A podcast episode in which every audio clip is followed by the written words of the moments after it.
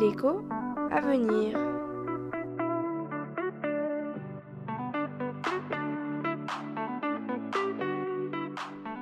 J'aimerais savoir, le marché unique est-il imparfait? Bonjour Natacha. Bonjour Jackie.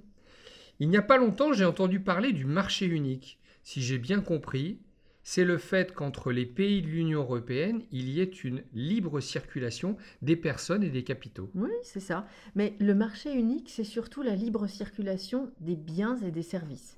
Depuis 2015, certaines personnes parlent également de marché unique numérique qui désigne la libre circulation des données non personnelles entre les pays.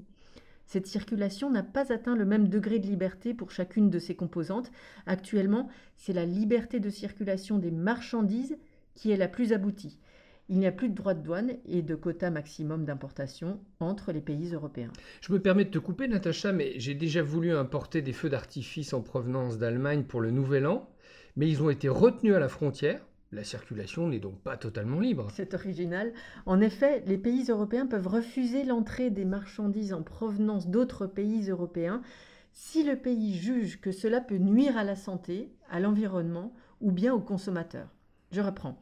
La libre circulation des capitaux est une autre composante du marché unique. Les États ne peuvent pas restreindre des mouvements de capitaux au sein de l'Europe.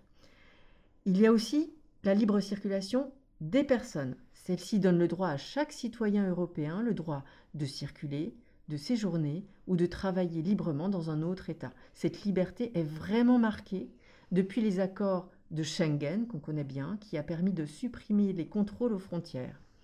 Enfin, le marché unique, c'est aussi la libre circulation des services, c'est-à-dire que n'importe quel prestataire de service a le droit de fournir le service qu'il produit dans un autre État membre.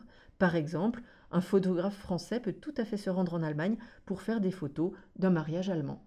Tu m'as dit que toutes les libertés n'étaient pas au même niveau. Ça signifie qu'il y aurait des problèmes? Oh, Certaines personnes relèvent des problèmes. Par exemple, la taxation et le coût du travail ne sont pas les mêmes dans tous les pays européens, ce qui nuit à la concurrence et peut favoriser l'installation de certaines entreprises dans un pays plutôt qu'un autre. On parle alors de manque d'harmonisation sociale et fiscale.